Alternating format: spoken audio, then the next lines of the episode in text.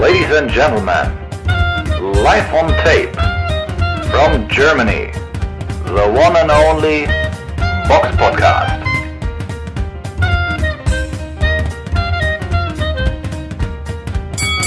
Hallo und herzlich willkommen zum Box Podcast, Ausgabe 341.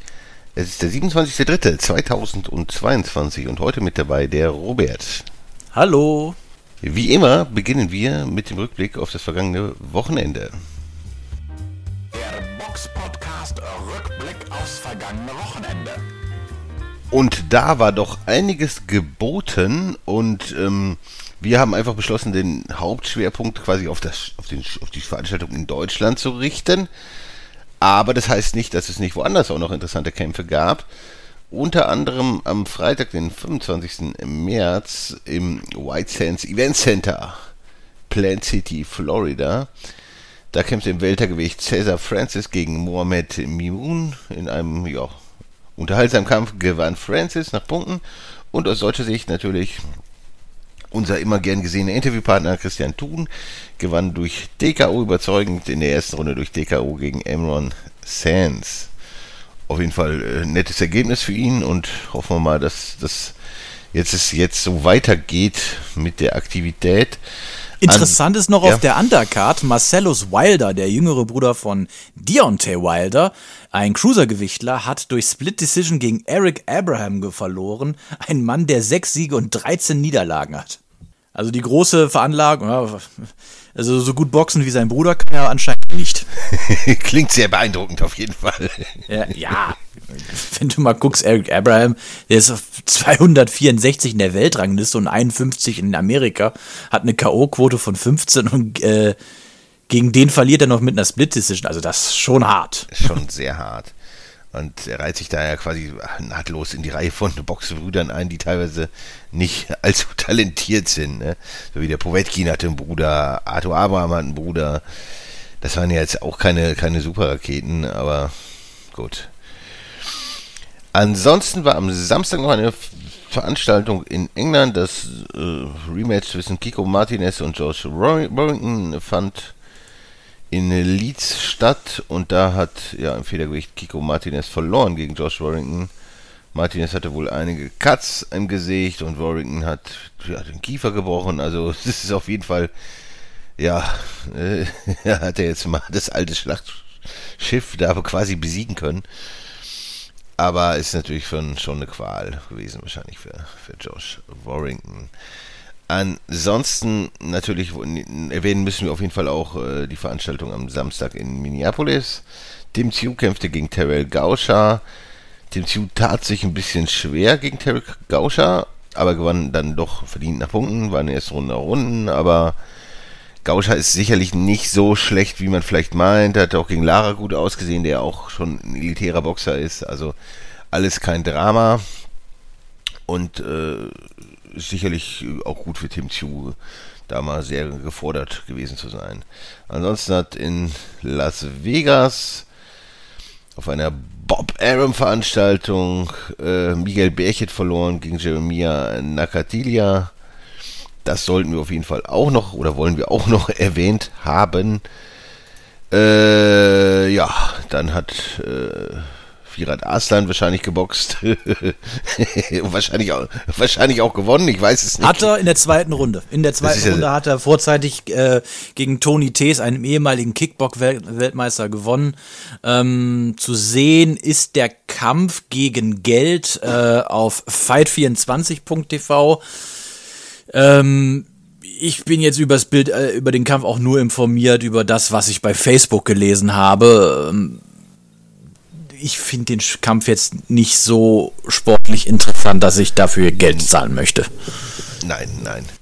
Es ist auch so, so grenzwertig, dass man das, wir erwähnen es doch, weil wir Firat Aslan mögen, aber ja, gut. Gehen wir mal davon aus, dass die Heimboxer alle da gewonnen haben. Und so kommen wir ja zu dem ja, Main Event aus deutscher Sicht. In der schönen Dortmunder Westfalenhalle, eine riesige Halle, kämpfte Felix Sturm gegen Istvan Chili. Zu sehen war das bei Bild im Fernsehen, im Online, online nicht. Es gab keinen Stream dafür. Also. Normal, halt, halt, halt, stimmt. Moment, Moment, das stimmt nicht ganz. Ähm, du konntest gegen Geld natürlich auf Bild, TV, äh, Bild Plus ja, die gut. Vorkämpfe sehen, ähm, aber man kann jetzt Bild TV nicht wie die ARD oder Pro7 in einem Online-Stream gucken. Das geht nicht. Du ja, musst also dich wirklich vor den Fernseher setzen. ja, das ist auch, sag mal, sowas. Okay, gut, es wird Gründe haben. Vielleicht wollen die nicht, dass man da zuschaut oder so. Keine Ahnung, aber in der heutigen Zeit sowas nur irgendwie im Fernsehen zu, zu zeigen und nicht irgendwie im Internet ist irgendwie schon ein bisschen, weiß ich nicht, so ein bisschen am Leben vorbei, so fühlt sich das an. Aber gut, die werden ihre Gründe haben und bestimmt total gute Gründe. Ja, ja, ähm, ja, kommen wir einfach mal zum, zum Hauptevent. Felix Sturm kämpfte gegen Istvan Gili im Supermittelgewicht um den IBO Interkontinental Supermittel-Title. Okay. Ja, Referee Ingo Barabas. Richter Ferenc Budai, Marco Morales und Gilo Biras. Ein unglaublicher Kampf mit unglaublicher Spannung. Aber kommen wir erstmal zum Drumherum, was da so war. Wie voll war denn wohl so die Dortmunder Westfalenhalle? Weil wir hatten ja schon vor Wochen, Monaten Kritik geübt, dass die Halle eigentlich auch ein bisschen groß wäre ne, für, für so eine Veranstaltung. Also ähm, während der Veranstaltung wurden ja auch Interviews geführt, unter anderem auch mit äh, Ludger Inholte, dem äh, Promoter und Veranstalter die, äh, ähm, dieses Events und er sagte, jetzt, jetzt zitiere ich, es die größte Veranstaltung der letzten zehn Jahre mit über 4000 Zuschauern in der Halle. Jetzt muss man dazu sagen, die Dortmunder Westfalenhalle ist, sie ist zwar schon alt, die ist, gibt es ja bestimmt schon locker 50, 60 Jahre, aber da passen bei Konzerten gut und gerne schon mal so 17.000, 18.000 Leute rein. Also da, da, die ist schon ziemlich groß. Und ich weiß jetzt nicht, wie das, äh, ob das vielleicht damit zusammenhing, dass ähm, da vielleicht Corona-Auflagen noch waren mit Abständen zwischen den Plätzen, aber die Ränge etc., die sahen alle sehr, sehr, sehr le leer aus und im Innenraum habe ich jetzt kaum bis gar, kein, äh, gar nicht Leute gesehen, die irgendwie Maske getragen haben. Deswegen wundert mich, äh, kann ich, glaube ich jetzt nicht, dass es dann irgendeiner Form irgendwelche Auflagen zugab. Aber ich finde 4000 schon sehr, sehr positiv geschätzt. Wir haben von einem Hörer, äh, der live vor Ort war, eine Aussage bekommen, er hat von 4500. Gut, wenn er das so sieht, kann ich kann es nicht äh, äh, bezeugen oder widerlegen. Äh, das ist jetzt nur meine reine gefühlt, meine, meine Wahrnehmung, wie ich es im Fernsehen gesehen habe. Also das, für mich sah das weniger, weniger 3500, wenn überhaupt aus. Und das ist bei so einer riesigen Halle wie der Dortmunder Westfalenhalle auch nicht viel. Ja, und in Anbetracht der Tatsache, dass man jetzt teilweise über Bild dann irgendwie 200 Tickets so rausgehauen hat und es, glaube ich, wahrscheinlich auch so extrem viele Tickets so for free gab auf, auf diversen Wegen. Also wirklich viele Leute gezahlt, Eintritt wirklich bezahlt haben, werden da nicht. Also ich kann mir das nicht vorstellen, dass da wirklich viele von wirklich bezahlt haben. Vielleicht hat er 1000 oder 2000 Tickets verkauft, aber viel mehr werden es dann ja nicht gewesen sein, wahrscheinlich. Ja, also ich denke mal, für so eine Veranstaltung hättest du vielleicht eher das Burgwächter Castello in Düsseldorf äh, nehmen können oder ähnlich große Hallen, so im Bereich 5000er. Da denke ich, jetzt das Ding vielleicht eher voll gekriegt und dann hättest du da auch, glaube ich, gut Stimmung drin gehabt, weil es einfach enger ist. Aber gut, ich weiß nicht, wie das, wie gesagt, mit den Corona-Auflagen ist. Ich glaube, das ist ja teilweise von Kommune zu Kommune sogar unterschiedlich. Ähm, naja, das dazu. Aber wie hat dir denn so überhaupt das, die Erscheinung von äh, überhaupt der Übertragung so gefallen? Ich meine, war ja jetzt die erste Veranstaltung, die auf Bild TV, also nicht Bild Plus, übertragen wurde. Und ich muss sagen, dafür, dass die erste war die Optik schon ganz gut, oder? Ich fand das recht, recht zusagend, auch, auch mit den ganzen Scheinwerfern und so. Also das, da hat man sich schon Mühe gegeben. Das wird auch einiges gekostet haben. So, dass ich da einfach davon ausgehe, dass, dass die Veranstaltung einfach auch jetzt keinen wirklichen Gewinn abgeworfen hat. Also ich kann mir das schwer vorstellen, dass das mit den paar Tickets, die man da verkauft hat, refinanziert wird alles. Aber gut, die Veranstalter werden da sicher mehr wissen. Aber insgesamt so, das Setting war ganz schön und war, aber die Kämpfe waren wahrscheinlich auch dem, dem Setting nicht so wirklich angemessen. Ne? Das war ja halt schon wirklich so ein, so ein WM-Setup, so alles. Und da ging es halt, ja, vom Hauptkampf von Felix Sturm Istvan Gili um den IBO Interkontinentaltitel. Also IBO ist ja jetzt nicht unbedingt so, ist, es gibt ja die vier großen Weltverbände und die IBO ist, wenn man nett ist, das fünfte Rad am Wagen. Und ja, und das ist um Interkontinentaltitel der IBO. Sowas hat früher, weiß nicht, auf Universum-Veranstaltungen auf der tiefen Undercard stattgefunden und da ja, ist das natürlich das große Main Event mit, mit, mit zwei Leuten, die beide zusammen weit über 80 sind. Ja. Und ich frage dich einfach mal zum Kampf. Sah man das Alter den Protagonisten dann da doch an oder, oder ist Felix Sturm in einen Jungbrunnen gefallen? Ah, also ja, jein und nein. Also man sah, dass da zwei ältere, für, für, also für Profisportler ältere Herren waren, ja. Isvan Silin äh, wird dieses Jahr 40, Felix Sturm ist schon mittlerweile 43. Und ähm, also Felix Sturm hat man das Alter angesehen, ähm, aber jetzt vielleicht erstmal auf den Kampf selbst. Ähm, als die erste Runde anfing, wurde noch der Kommentar abgegeben, wie gut doch die Beinarbeit von Felix Sturm ist und also hat der Kampf noch nicht begonnen und da habe ich gedacht, oh, ob, das, ob die Aussage sich rächen wird. Ja, sie wird sich rächen. Felix Sturm fand ich war, also ich, ah, um das vielleicht nur mal vorab, äh, vorab zu klären. Ähm, alles, was ich jetzt hier sage, soll kein Hate sein und ich will mich jetzt auch nicht irgendwie davon despektierlich über einen der Kämpfer äußern. Aber Felix Sturm ist doch, wenn wir mal ganz ehrlich sind, das haben wir ja schon auch in den letzten Folgen gesagt, streng genommen ist er ja schon seit zehn Jahren, hat er seinen Zenit überschritten. 2012, als er gegen Daniel Giel, Daniel Giel verloren hat, dann die, die desaströsen Auftritte gegen Sam Soliman. Ähm, und, und, nicht zu vergessen Schudinov nur äh, ein Unentschieden gegen äh, Stieglitz erhalten. Also er hat ja eigentlich streng genommen die letzten zehn Jahre nicht mehr wirklich überzeugt und jetzt die letzten zwei Kämpfe, die er gewonnen hat, waren ja auch gegen überschaubare Gegner aus Deutschland gewesen. Ähm, wir haben ja schon gedacht, dass er gegen Istvan Silly äh, gewinnen wird, weil Istvan Silly vielleicht auch mal das zur Einordnung, warum wir so darauf gekommen sind, ist ähm, gegen Leute wie Nuho Laval in der sechsten Runde K.O. gegangen und Nuhu Laval ist äh, kurzrundig von Vincent Feigenbus, nee, nicht, nicht kurzrundig, aber von Vincent Feigenbus halt auch ausgenockt worden. Also klar, Quervergleiche hinken immer etwas, aber äh, ist jetzt kein Weltklasse, also oder hoher Weltklasse Boxer. Er ist ein guter Arbeiter, also die boxerischen Fähigkeiten, die er hat, würde ich jetzt mal als guter Durchschnitt äh, bezeichnen. Da ist jetzt nichts irgendwie jetzt großartig bei, was besonders herausragend ist. Was gut war, war seine Kondition. Er hat zwölf Runden lang, so ging der Kampf, der, der ging nämlich über die volle Rundenzahl, konstant eine gute Pace gehabt. Also er hat immer gearbeitet, gearbeitet, gearbeitet. Und Felix Sturm hat das genaue Gegenteil gemacht. Er war extrem passiv gewesen. Man muss jetzt dazu aber auch noch sagen, also ähm, was auch noch wichtig ist für die Einordnung, weil ich kann jetzt gar nicht mal so großartig einzelne Runden rauspicken, die besonders waren, weil im Großen und Ganzen hat sich das Bild geähnelt. Klar, in der dritten Runde gab es einen Kopfstoß von äh, Zilli gegen Sturm, wo er sich auch einen Cut zugezogen hat, der auch im Verlauf des ähm, äh, äh, der, des ganzen Kampfes natürlich auch immer wieder geblutet hat.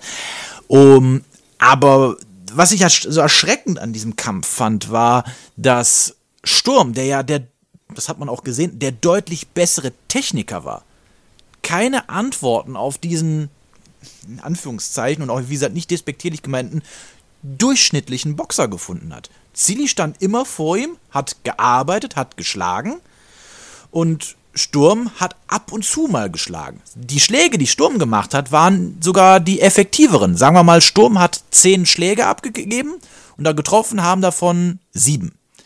Zilli hat aber 30 Schläge abgegeben und hat davon zehnmal getroffen.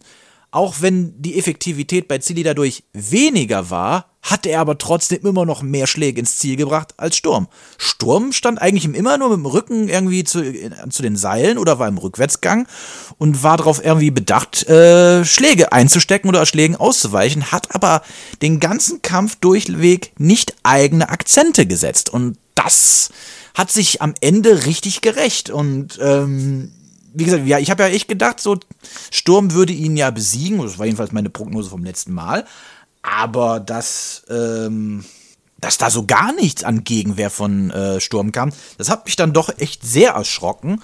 Was mich auch erschrocken hat, also vielleicht noch mal meine Card äh, äh, noch mit einzuwerfen. Also ich habe 119 zu 108 für Sturm, äh, für Zilli.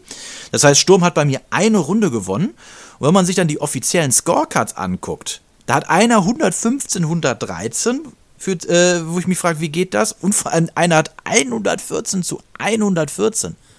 Ich frage, äh, ich habe aufrichtiges Interesse daran zu verstehen, welche Runden denn jetzt so ausgeglichen war oder überhaupt was an dem Kampf so ausgeglichen war, dass da ein Unentschieden für einen hinkommt. Das äh, will mir nicht so ganz in den Kopf gehen. Das hat ja auch generell für große Verwunderung gesorgt, dieses, dieses äh, Urteil. Aber um, um, um nochmal kurz auf den Anfang anzugehen, das war ja schon vor zehn Jahren so, dass Sturm kritisiert worden ist wegen seiner ja, mangelnden Beinarbeit oder weil der einfach nicht mehr viel läuft im Ring, das war ja damals schon ein Problem, also vor zehn Jahren, ne? was, was ihn hat äh, limitiert. Und das zuletzt gegen ja, den Kraft, das war auch schon echt übel, aber, aber das, was wir jetzt gesehen haben, also der er, sah aus wie ein Sandsack, hat gesagt. Also er hat er hat ja, wie, wie, wie du schon beschrieben hast, mit der Aktivität äh, alles bei Silly und Sturm stand irgendwie gefühlt den ganzen Kampf irgendwie an den Seilen mit der Doppeldeckung und ohne sich wirklich groß zu bewegen. Also fast wie ein, ein Sandsack wiegte er, muss man ja. so hart sagen. Hat dann ab und zu ein bisschen gekontert, aber das ist ja überhaupt nicht seine Art zu boxen. Das hat er schon, schon vor zehn Jahren, sagen wir mal, gegen die internationale Klasse nur bedingt funktioniert. Und jetzt mit in dem Alter in mal noch mal langsamer und noch mal behäbiger und, und noch nur steifer am, am, am Seil stehen, funktioniert irgendwie gar nichts mehr. Und das war schon, also es war schon übel. Der sah einfach aus wie ein alter, alte Version von Sturm, wie ein alter Mann. Und der wirkte wie ein Sandsack und er hat sich da einfach zwölf Runden lang verprügeln lassen.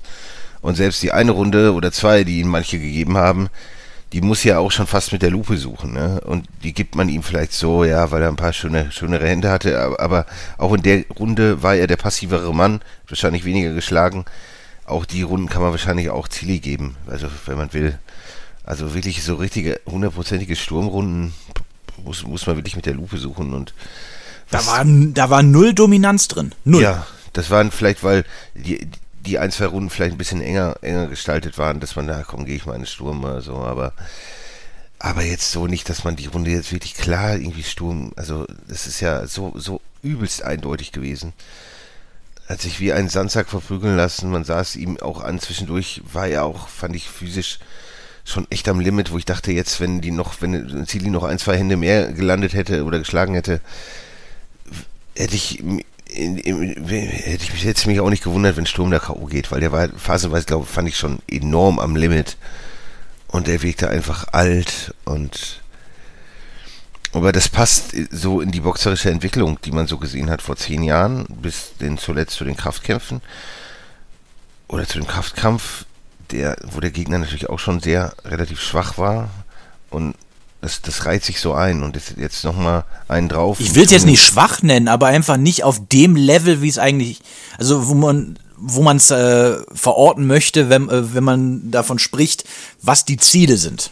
Ja, wenn man da irgendwie von Weltmeisterschaft redet und 78-facher Weltmeister und ja, ja. Und, und dann stehst du wie so ein Sack, Sack am Seil. Also ich weiß nicht, ich weiß nicht. Also das war alles schon äußerst, äußerst schwach und ziemlich blamabel, muss, muss man einfach so sagen. Es geht ja auch. Ja, man hat auch so die letzten drei, drei, vier Runden hast du auch, wenn du mal geguckt hast bei dem Kampf, wenn du mal so ins Publikum geguckt hast, da hast du sehr viele entsetzte Gesichter gesehen. Ja. Und, und das auch, auch zu Recht. Es ist ja auch nicht so, dass der Kampf in irgendeiner Weise eng war.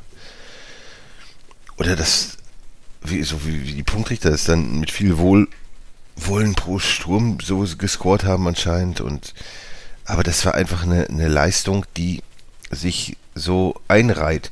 Ich würde auch gar nicht mal sagen, dass Sturm schlecht drauf war oder es vielleicht einem Kopfstoß lag oder der auch wirklich wahrscheinlich nicht mit Absicht passiert war. Es ist einfach auch über dann, die Katze sind ja auch mit, mit den Vielzahl der Schlägen dann gewachsen. Und das ist einfach, die Leistungskurve geht einfach beständig nach unten. Da ist einfach der Tank leer. So, so hart. Es, der Stil von Sturm gibt, gibt ja auch nicht her, dass, da, dass es da irgendwie rumreißt oder es gibt auch keinen Jungbrunnen. Er ist einfach für einen Boxer ein alter Mann, der einfach nicht mehr boxen sollte wahrscheinlich. Für die Gewichtsklasse halt auch. Aber wir, gut, jeder, jeder Boxer hat ja auch so ein eigenes Ablaufdatum. Ich meine, es gibt Leute, die können. Ich, ich nehme jetzt mal also der, der so am meisten heraussticht, so ein Bernard Hopkins, der wirklich noch ins, äh, bis Mitte 40, Ende 40 wirklich noch eine sehr gute Leistung abrufen konnte. Das sind ja aber auch absolute Ausnahmen auch ein George Foreman, der nochmal äh, mit Mitte 40 äh, Weltmeister geworden ist. Ja, aber das ist der auch ein bisschen auch mit Glück geworden. Den Kampf, den er da gewonnen hatte, da lag der heillos zurück auf den Punktenkarten. Der hatte einen guten, einen guten Schlag, mit dem er es böse. Das war auch ein bisschen Glück, muss man einfach sagen. Das sind wirklich Ausnahmen und ähm, mit und wenn du dann so guckst, wie Felix Sturm die letzten zehn Jahre boxt, ich meine, ich meine, ich, wir meinen das ja alles nicht böse, wir wollen ja auch nicht abhaten oder so. Felix Sturm war auch was das deutsche Boxen betrifft, äh, wichtig. Aber die Zeit ist, seine Zeit ist einfach vorbei. Und mit sowas äh, demontiert er, finde ich, auch seine eigene Legacy, die ja schon sowieso durch die letzten zehn Jahre auch arg, nicht arg, aber schon ziemlich gelitten hat. Und wie gesagt, nichts, nichts Schlechtes über Isfan City.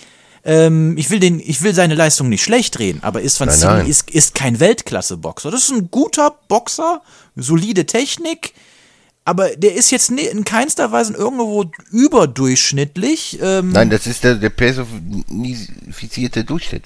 Wie du eben schon sagtest, das ist absolut ein Durchschnittsboxer, wie, wie man sich ihn so vorstellt. In allem durchschnittlich, im Alter überdurchschnittlich, aber der Rest ist absolut Average Show. Der ist, der ist nicht gut, der ist nicht schlecht, der ist einfach. Ist gut. Also es ist, ein, es ist ein solider Boxer der, der anscheinend eine ganz gute äh, Kondition hat. Also der hat ja zwölf Runden lang Dampf gegeben. Das, das muss man ihm schon lassen. Für 39, Hut ab. Ja, aber, aber mit einem Gegner, der sich halt präsentiert hat wie ein Sandsack, da wo er nicht so, so gegenhalten musste. Das ist natürlich der Gegenpunkt. Das, das war halt kein Riesentempo, ne? Also, boah.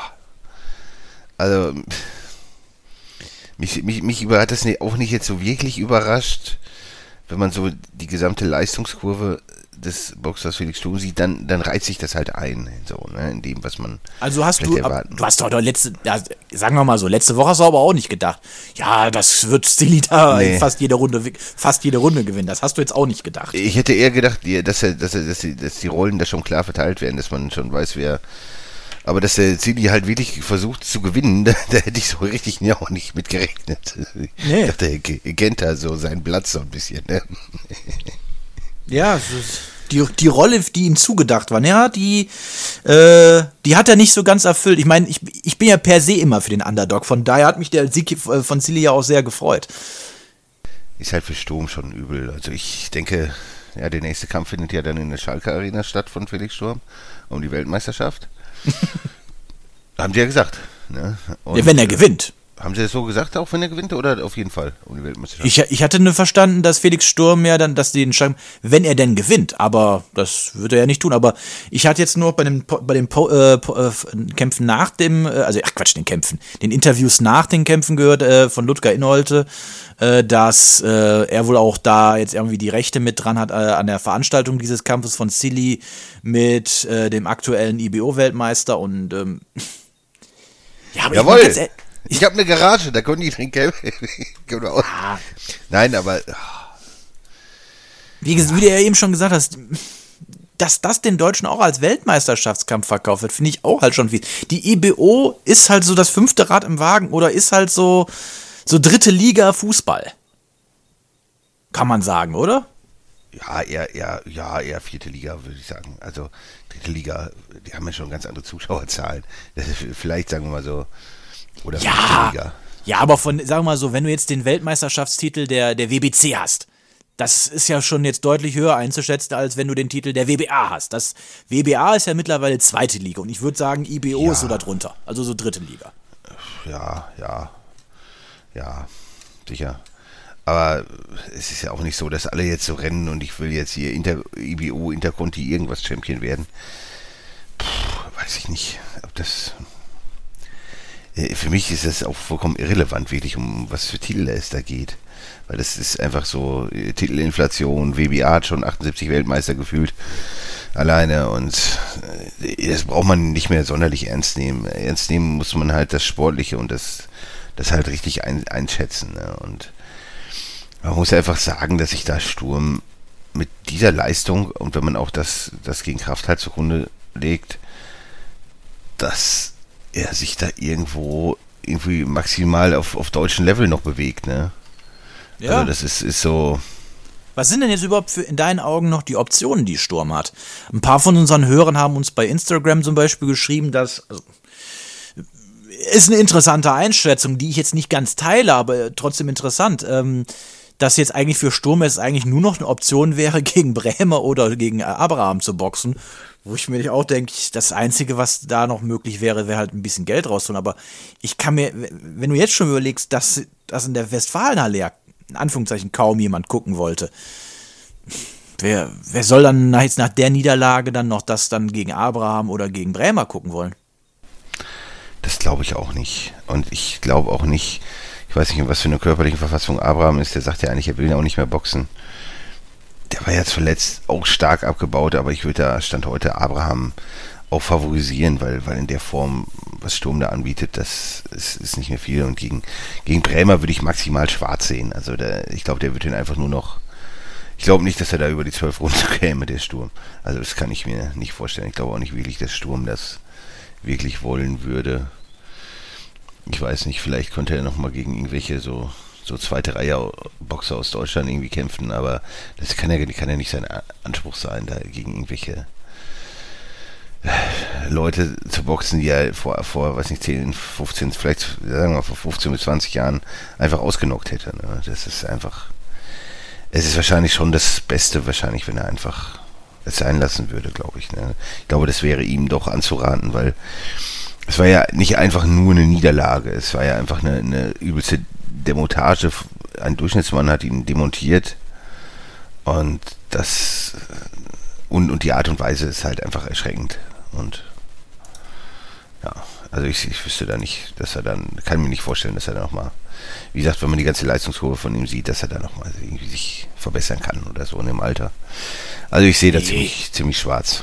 Ja, vor allem, wie gesagt, selbst wenn er jetzt nochmal irgendwie ein, zwei An Anlaufe machen würde dafür, und wenn es nur, äh, weil ich, äh, für den WBF-Titel wäre, der Women's Boxing Federation oder so. Er ist halt einfach schon zu alt dafür, um sich noch hochzuboxen. Und da hat er einfach nicht mehr die Zeit für. Und ich glaube jetzt also dieses Thema, auch wenn es jetzt hier eine dritte, äh, dritte Reihe Wel Weltmeistertitel, die, die Nummer ist abgefahren. Die ist vorbei. So, irgendwie im deutschen Bereich konnte er sicherlich noch mithalten, ne? Aber aber auch da, ich kann mir, also ich glaube auch, dass ein Feigenboots ihn einfach ausnocken würde. Der wird da einfach durchmarschieren. Wenn, ja, wenn der Sturm, da, der kann doch nicht da gegen so ein Feigenboots so, so an den Seilen stehen. Der wird doch einfach binnen Runden verprügelt werden. Das ist, kann er, kann er, es ist einfach vorbei. Ja, und der und Sturm hat jetzt einfach nicht mehr in irgendeiner Form noch die Waffen, äh, die einen Feigenbutz verletzen würden. Ich meine, Feigenbutz hat den Mumm, dem macht äh, ein paar Schläge an den Kopf, das macht dem nichts. Äh, so, und das, was da jetzt kommt, ich meine, es kam wohl in der sechsten Runde, war wohl, das sehe ich jetzt ehrlich gesagt nicht so, wohl einmal die Stelle, wo Sturm ziemlich gut getroffen und er beeindruckt war, sah ich ehrlich gesagt nicht so. Nach fünf Sekunden hat er weitergemacht. Ähm, deswegen, nein, Sturm, also ich, ich sag jetzt, dass da kann nichts mehr kommen. Aber das haben wir auch schon vor fünf, sechs Jahren gesagt, als er da den, den angeblichen Sieg gegen Schudinov gemacht hat. Wo wir ja auch schon dachten, so, ey, das kann doch nicht wahr sein. Aber ich, die größte Überraschung war wirklich, wie gesagt, wie, das, wie den Kampf jemand 114, 114 werten konnte. Das verstehe ich wirklich nicht. Irre, ne? Irre. Ich, ich weiß jetzt ehrlich gesagt, ich, ich kann das jetzt auch leider nicht genau rauslesen bei äh, Boxrec, wer das äh, von, den, äh, von den Punktrichtern waren. Es gab ja einmal Ferenc Budai, Marco Morales und Julio Piras, aber wer von den dreien da die 114, 114 gewertet hat, verstehe ich nicht. Marco Morales ist übrigens auch interessant. Der war der Ringrichter bei dem Kampf auf der Undercard zwischen Hanna Hansen und äh, Jean-Marie Martinez Paulino. Und der, der Kampf ist in der siebten Runde abgebrochen worden. Und ich verstehe auch noch nicht so ganz, weswegen der abgebrochen worden ist. Hanna Hansen hat, hat zwar viel geschlagen und Paulino hat nicht wirklich gegengearbeitet, aber sie wurde auch nicht wirklich getroffen. Das waren sehr viele Hände, die so über die Deckung drüber, über den Kopf ins Leere gingen. Und dann wurde auf einmal abgebrochen und ich kapiere ehrlich gesagt nicht so ganz warum. Und ich habe auch Tobias Drews, der einen, fand ich bei der Kom überhaupt bei den Kommentator, äh, als Kommentator für diese Veranstaltung einen super Job gemacht hat. Äh, ich habe den selten so, ja, ich will es jetzt nicht sagen, aber so desillusioniert hören, so, was zur Hölle war das? Warum wurde da jetzt abgebrochen? Ja, vielleicht weiß da irgendein Hörer mehr, warum der abgebrochen wurde. Aber auch da, äh, nichts gegen Hannah Hansen, aber die Frau ist irgendwie 38 oder 37 und boah, also ja. Also wenn man da schon irgendwie eine Dame holt, die irgendwie aus, aus, aus der Dominikanischen Republik mit zwei Niederlagen und sogar einer keine O-Niederlage, was äh, übel ist, also wenn man da schon die Gegnerhand verlesen muss und man sich da anscheinend so ein bisschen quält, dann frage ich mich doch, ob das auch so langfristig von Erfolg gekrönt sein wird. Ich glaube, ich erwarte da auch genau nichts. Positiv, aber wen wir positiv noch hervorheben müssen, auf jeden Fall, Simon Zachenhuber hat auf der Undercard seinen IBF-Jugendtitel gegen Maurice Morio durch eine sehr solide Leistung, äh, durch einen äh, vorzeitigen Sieg in der dritten Runde besiegt. Also Zachenhuber hat zwar noch, äh, noch ein bisschen Ausbau, also Weltklasse ist das nicht, aber das ist wirklich auch so ein bisschen wie so ein Silly in, in gut. Äh, da ist, also ist ein guter Arbeiter, sehr gute Fitness und ähm, da bin ich gespannt, wie der sich entwickelt. Hast du sonst da- noch was zu der, ja, Veranstaltung? äh, sagen, Rino Liebenberg hat nochmal gekämpft gegen Kasim Uma, zwei unfassbar alte Schlachtrösser. Da standen dann, wie alt ist Uma mittlerweile, gefühlt, ja, 43, standen auch schon über 80 Jahre im Ring. Das sind sicherlich noch so bekannte Namen. Aber ansonsten gehe ich davon aus, dass alle Undercard-Kämpfer da gewonnen haben, weil, wenn man sich die Leute anguckt, Barnabas Schabo, ein 020-Mann, Pierre Woloschinski, einen 050-Mann, Paul Ola, 943-3-Mann, also da gehe ich überall davon aus, dass die vermeintlichen Highboxer diese schweren Aufgaben dann auch äh, bewältigen konnten. Gut, ja, ich weiß auch nicht, was man sonst noch sagen sollte. Äh, vielleicht erwähnenswert ist, ähm, Hurt war auf jeden Fall, ja, auch wenn man jetzt ein bisschen ins, Trashige abdriften, der Herr Gute, wie, wie heißt er, der Herr, Herr Pocher? Oliver, hat- ach, ja stimmt, der hat sich von Ja. irgendeinem so einem Typen da eine, eine Schelle gefangen und ist Ja. dann wie so ein Kind weggerannt. Ich, ich weiß zwar nicht, wer der Typ war, aber Ja, irgend, irgend, irgendein interessant aus. Rapper, Komiker, irgendwas, keine Ahnung. Gewalt ist natürlich nie okay, aber sag mal so, bei dem Verhalten von dem, oder wundert es mich nicht, dass er irgendwann mal irgendwo eine Schelle kriegt. Also, ja, also, ich, ich, sage nicht, dass es verdient war, aber es wundert mich nicht, sagen wir mal so, ne, dass der irgendwo mal dann eine kassiert, bei dem, mit wem er sich da alles anlegt und so und Ja, ja. Christoph Daum hat auf jeden Fall auch gut geguckt, als der, als der Pocher da die Stelle bekommen hat. Ja, fast der Schnupper vom, vom, vom, von der Nase gefallen, ne? So, Ja. so wie er geguckt hat. Also, kommt da einfach hin. Und, und die, das war schon eine ordentliche Backpfeife. Also, Ja. mit der, noch mit der flachen Hand, aber es war schon eine gute Kelle, die er da Ja. genommen hat. Und ja. Und ich fand den Gesichtsausdruck von Wolfgang Borsbach echt gut, als er als Schwester Eva im Ring stand und dann da zu dem einem Zuschauer da irgendwie äh, Bruder, du solltest still sein. Ich wie, wie war das? Ich kenne deinen Vater von meiner alten Arbeit oder so. Aber da denkst du also, alter Falter. Sollte nicht eigentlich auch Haftbefehl da auftreten? Ja, eigentlich schon, ne? Aber vielleicht. Und dann, dann kam ja. ähm, Schwester Eva mit Millionär. Ich bin jetzt auch im Deutschrap nicht wirklich äh, unterwegs. Äh, haben dann auch da nochmal so einen Playback-Auftritt hingegeben. Ja. Ja, es ist jetzt nicht so meine Musik. Ich weiß auch, ich kann mir auch nicht vorstellen, dass sich Leute so Schwester Eva irgendwie anhören. Um, So, doch. Und das, Also Deutschrap, also wenn man mal so den Statistiken bei Spotify glauben darf, hören sehr viele unserer Hörer äh, Deutschrap, also so Sido Okay. und sowas.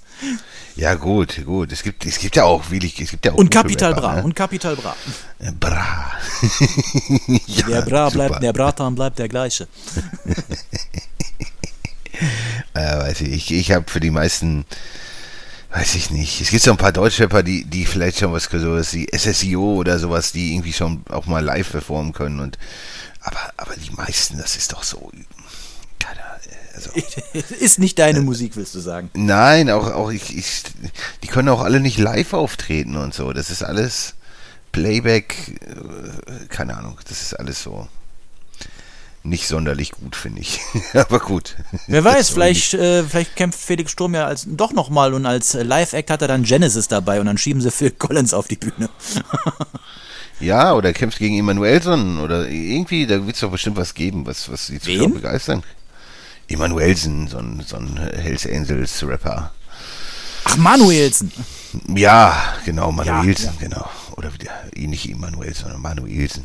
Genau, das wäre doch mal ein schöner Kampf. Sowas könnte man sicherlich noch Was, machen. was macht eigentlich Moneyboy? Dreht er immer noch den Swag auf? Denke ich auch. Also das wäre sicherlich auch noch mal eine Option ne, als Gegner. Steige aus dem Bett, dreh den Fan. Ja, auf jeden Fall. Weiß ich nicht so richtig. Glaube ich bei der Veranstaltung, dass auch wenn die da vom großen Erfolg sprechen, aber ich glaube, ah, das ist. Ich will das jetzt nicht wieder einen weiteren Sargnagel nennen, aber wenn man dann dieses Urteil hört, die, die, diese wenigen Zuschauer, also gut tat es dem Boxen nicht. Also, weiß ich, ich weiß nicht. Ich bin ja immer ein Freund von, wenn man sich bemüht und, und Dinge aufzieht und so, aber pff, ich kann da, ich kann da jetzt nicht wirklich Positives dran erkennen an dieser Veranstaltung.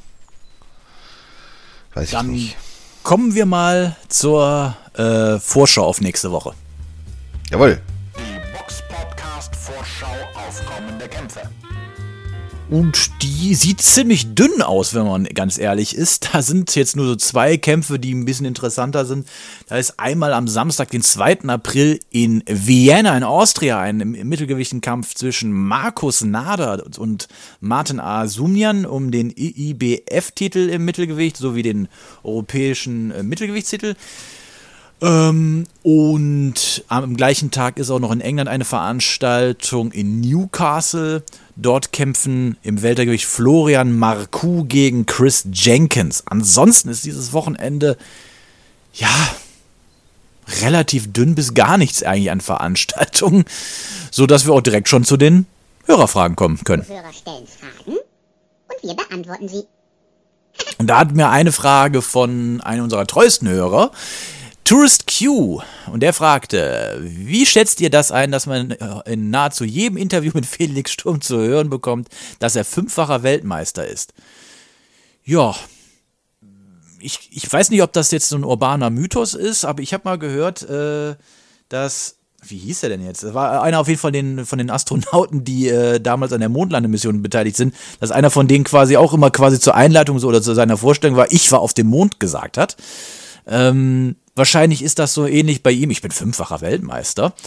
Ähm, abgesehen davon, dass der ein oder andere Weltmeistersieg fragwürdig war, als gutes Beispiel wäre das Shudinov-Rematch, hat er ja nie gegen die besten Mittelgewichtler geboxt. Bernard Hopkins, Kelly Pavlik, Sergio Martinez, ja selbst Abraham hierzulande. Von Golovkin brauchen wir gar nicht sprechen. Was seine eigene Wahrnehmung angeht, muss ich Samira zustimmen. Es gibt zum Beispiel auf YouTube ein Video von ihm, meine drei kontroversesten Kämpfe. Den Ke Macklin-Kampf ist der einzige, wo er einsichtig ist. Aber Shudinov und Murray hat er natürlich deutlich geschlagen. Haha. Irgendwo ist es tragisch, dass ausgerechnet seine Karriere, die durch die der, der Heuer-Kontroverse definiert wurde, so eine Kurve genommen hat. Den letzten Satz finde ich ziemlich gut, denn da ist sehr, sehr, sehr viel Wahrheit drin. Aber ich denke, ich auf die, sagen wir mal, auch wenn wir die Frage jetzt nicht so direkt beantworten, wir haben sie ja, glaube ich, eben in der Rückbesprechung äh, von der letzten Kite, denke ich, eigentlich mit abgearbeitet. Oder hast du da noch was hinzuzufügen? Nein, eigentlich nicht.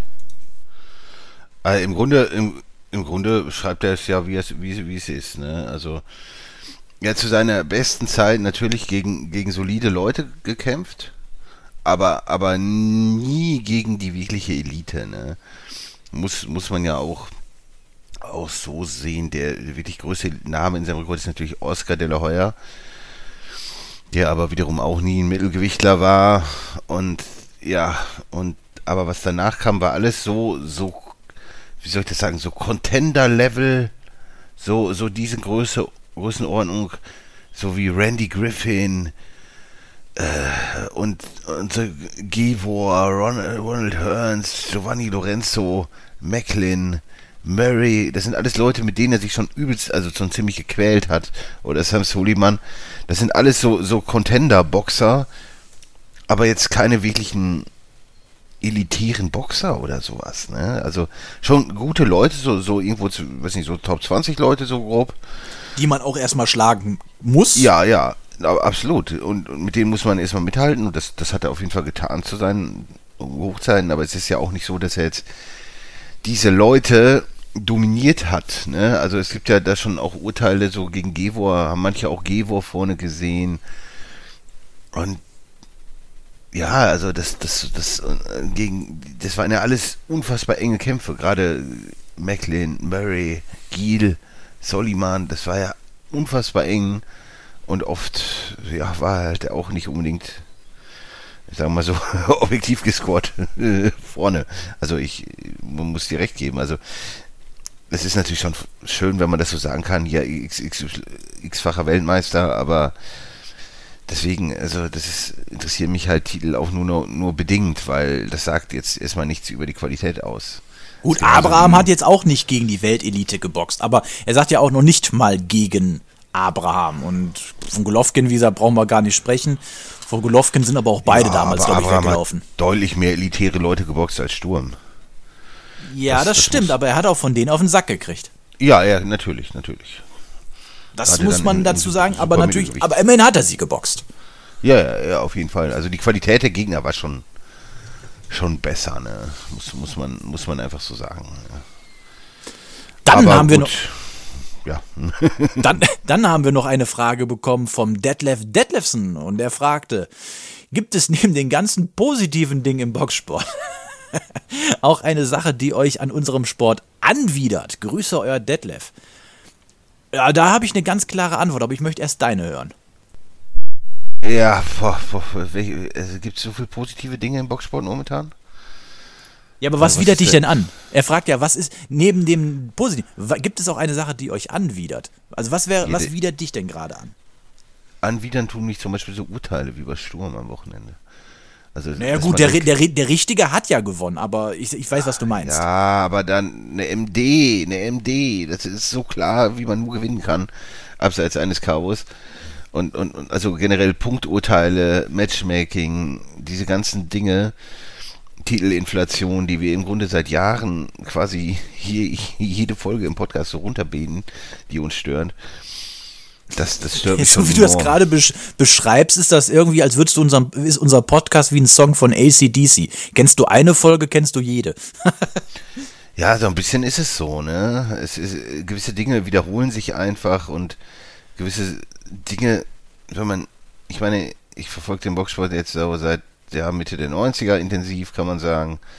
Und gewisse Dinge wiederholen sich einfach und mich kotzt unglaublich viel an. Gerade so, so im deutschen Bereich ist das eigentlich fast alles, wenn ich ehrlich bin. Also wie man die Kämpfer präsentiert, wie man die aufbaut, wahrscheinlich wie man trainiert. Das ist alles, wirkt es einfach unfassbar unprofessionell,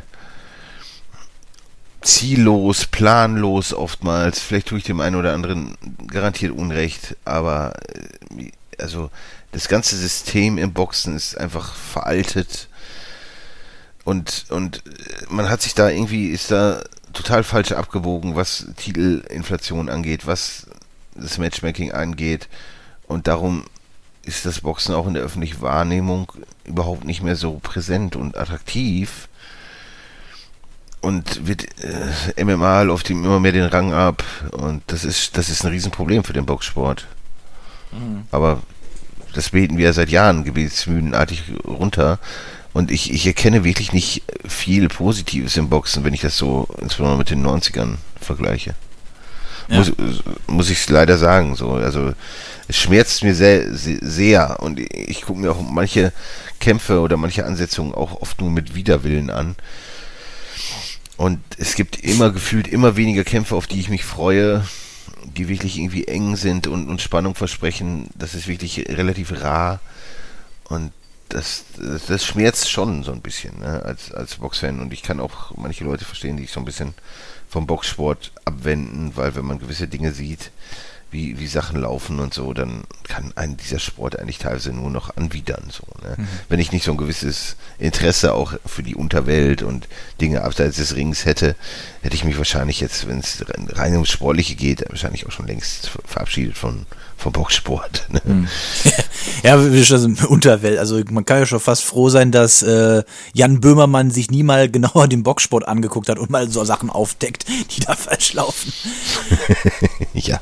Ähm, was mich äh, an, an, dem Sport mit anwidert, ist mittlerweile, also, gerade auf den deutschen Bereich, vielleicht mal ein bisschen reduziert, damit es jetzt nicht zu allgemein wird, aber ist halt die, ich, ich nenne das jetzt mal dieser Etikettenschwindel, dass dir quasi ja, Sachen wie jetzt der Kampf zum Beispiel gegen Zili, gegen Sturm, wie gesagt, ich will, ich will jetzt Zili hier den Sieg nicht madig machen, aber im Endeffekt hatte das nichts mit einem Ausscheidungskampf für eine wirkliche Weltmeisterschaft zu tun. Ähm, aber das wird dir halt so verkauft, dass das Weltklasse ist, ist es aber nicht. Ähm, das, ist, also, das wäre so, als würde ich mir jetzt einen Dacia kaufen, äh, ein guter, solider Wagen, aber kannst du einfach nicht mit einem Mercedes oder mit einem Ferrari vergleichen. Ähm, aber es wäre halt so, als du sagst, er ist der beste Wagen der Welt. So, das ist ja auch, entspricht ja auch nicht der Wahrheit. Nur mit dem Unterschied, dass Dacia den Wagen auch nicht damit bewirbt. Naja, dann kommen wir mal zu den Nachrichten. Die Box Podcast Nachrichten. Eine Meldung ist, dass Ryan Garcia jetzt am 9. April gegen Emmanuel Tago aus Ghana antritt. Und er war ja jetzt eine ganze Zeit lang äh, inaktiv gewesen. Und es lag wohl daran, dass äh, sich Ryan Garcia äh, hat be behandeln lassen gegen Depressionen. Ist auch eine Seltenheit in der heutigen Zeit, dass auch gerade Boxer auch offen zugeben, dass sie mit äh, äh, Depressionen ein Problem haben und auch Hilfe in Anspruch nehmen. Von daher äh, Hut ab, dass das jemand auch in der Öffentlichkeit zugibt. Ähm, Depressionen sind ja gerade in der westlichen Welt auch sehr weit verbreitet und aber irgendwie immer noch ein Tabuthema. Von daher finde ich das ganz gut, äh, dass da auch ähm, jemand offen drüber spricht. Ja, vor allem, vor allem Tabuthema, je nachdem in was für Kreisen, aber in, in Boxerkreisen, wo natürlich Härte und starke Männlichkeit und so, so, das, das, da herrscht halt so ein Bild vor. Da, ist, da sagt man das natürlich vielleicht nicht so gerne, aber ich finde das eher, eher ein Zeichen von Stärke, das, das zuzugeben, weil ich denke, es trifft ja nicht weniger Bo als Boxer als andere Menschen. Ne? Vielleicht sogar mhm. mehr durch Kopfschläge und man steht ja durchaus in diesem dreckigen Geschäft, wie wir vorhin gesagt haben, ja schon auch sehr unter Druck und dass, dass dann solche Dinge entstehen, ist, ist glaube ich, ganz natürlich, ne, wie die Depression. Und die kommen ja da, ne, da ist ja niemand vor, das kann uns treffen morgen, das kann ja jeden, jeden erwischen. Mhm. Ansonsten noch eine kurze Info. Markus Maidana sollte ja eigentlich sein Comeback geben, aber das ist verschoben worden, weil der YouTuber Yao Cabrera, äh, der wohl irgendwie 12 Millionen Follower auf Instagram hat, ich weiß mir vollkommen unbekannt, äh, hat wohl keine Ausreisegenehmigung bekommen. Und ja, der 38. Maidana muss sein, ich glaube, mittlerweile zweites geplantes Comeback verschieben. Ja, ich sehe jetzt aber in meinen Augen auch kein wirklicher Verlust, weil Maidana hat seine beste Zeit hinter sich, war teilweise sehr, sehr fett geworden. Ähm, das, das sollte er lassen, in meinen Augen. Aber gut. Ähm, dann haben wir noch eine Nachricht, die mich, die schon ein bisschen für, in meinen Augen für Belustigung auch äh, sorgt. Und zwar der Promoter des regulären WBA-Weltmeisters im Schwergewicht namens ähm, Trevor, Trevor Bryan äh, ist niemand anderes als Don King und der hat für sage und schreibe ähm, äh, 3,1 Millionen Dollar den, den, den, den, Kampf erworben gegen Daniel Dubois aus England. Denn da hat Frank Warren, Anführungszeichen, nur 2,5 Millionen Dollar geboten. ist das jetzt offiziell damit, dass, dass Don King echt äh, übergeschnappt ist? Ich meine, ganz ehrlich, drei Millionen Dollar für einen Trevor Bryan? Ich weiß Wie? Nicht, was, was, was, was ist da der Plan? Ich weiß es nicht. Deswegen dachte ich, vielleicht weißt du das ja. Oder hast du eine Idee, weil ich, ich, ich verstehe es nicht. Weil Daniel Dubois, die, ist, das, Daniel Dubois ist so ein Brocken, der ist boxerisch gut. Und Trevor Bryan ist das alles nicht. Der, Der ist auch Average Joe. ich ich kann es mir nicht erklären. Keine Ahnung, ich habe da keine Antwort auf die Frage. also der. Dubois, der wird den doch zum Frühstück fressen. Sollte man meinen, ja. Uh, wenn, wenn mich jetzt Trevor Bryan äh, Lügen straft, äh, entschuldige ich mich gerne. Aber bis jetzt äh, glaube ich einfach nicht, dass. Also, ich weiß nicht, vielleicht ist das ja wie bei Marvel und so einem Multiverse und das, dass du dann da in, irg- in irgendeinem Universum wird äh, Trevor Bryan den schlagen. Aber ich kann es mir einfach nicht vorstellen. Und dann dafür drei, äh, über drei Millionen Dollar hinlegen? Alter, Alter. Ja, vor allem gibt es ja auch für den, für den Brian gar keinen Markt in, in, in den USA, ne? Und für den Dubois wahrscheinlich auch eher nicht. Ich, also, keine Ahnung, es ist, ist mir ein Rätsel, wie, wie so vieles in der heutigen Zeit im Boxen. Aber vielleicht hat Don King einfach wahrscheinlich noch viele, viele Dollars, die irgendwie Ali und Tyson abgezogen hat und muss die irgendwie noch loswerden. Weil der, der Typ ist halt immer noch dabei. Der und Das ist auch schon über unfassbar. 90. es ist unfassbar. Aber er ist immer noch am Start und ja, soll er machen. Ne? Die Boxer werden sich freuen, aber ich finde das auch recht hoch für so einen Plastikgürtel, mehr oder weniger. Und, und wer weiß, ob der Kampf überhaupt stattfindet. Wer weiß es denn schon. Wir sind auf jeden Fall beim nächsten Mal auch mit am Start. Und ähm, bis dahin könnt ihr uns gerne auf jeden Fall Nachrichten schreiben. Äh, wenn ihr nochmal irgendwelche Fragen habt, stellt uns Fragen. Ähm, äh, abonniert uns bei YouTube. Das wäre ganz gut, wenn, du, äh, wenn ihr unseren Kanal auch da fortbring äh, weiterbringen könntet. Abonniert uns bei Instagram und Facebook. Folgt uns auf Spotify. Klickt die Glocke. Was gibt's da noch für Sätze, die man sagen kann? Oh, weiß nicht. Ein Gute Däumchen wäre ein Träumchen. Genau, kommentiert, äh, Kommentare, Fragen, es ist alles immer willkommen. Oder wenn ihr, wenn ihr vielleicht Sturm vorne gesehen habt in den Kampf, könnt ihr es auch gerne, gerne schreiben oder ja, ne, wie ihr allgemein so den Boxsport momentan findet. Oder was auch immer, ihr könnt euch ihr könnt schreiben, was ihr wollt. Neu- Neuigkeiten, Fragen, wir freuen uns über alles. Es ist ja auch nicht so, dass wir immer alles mitbekommen, was so in der Welt passiert. Und jetzt vielleicht jeden abonnieren bei, bei Instagram und wir wissen halt auch nicht immer alles und wenn ihr da irgendwas Schönes findet oder so, immer, immer her damit, wir freuen uns immer. Ich denke mal, wenn es jetzt demnächst dann auch ansteht, werden wir nochmal genauer auf die Meldung eingehen, dass Usyk jetzt aus der Ukraine ausreisen konnte, um sich auf den Rückkampf gegen Joshua vorzubereiten. Aber da jetzt großartig drüber zu reden, haben wir uns gespart, weil einfach noch nicht allzu viele Informationen vorliegen und der Kampf ja noch ein bisschen hin ist. Bis dahin bleibt uns gewogen, bleibt gesund äh, und hört den ACDC, der, äh, der Podcast, dann auch beim nächsten Mal wieder. Macht's gut. Tschüss. Servus. The one and only Box Podcast. New episodes every week. Follow us on Facebook, Instagram, YouTube, iTunes Music and Spotify. Boxpodcast.de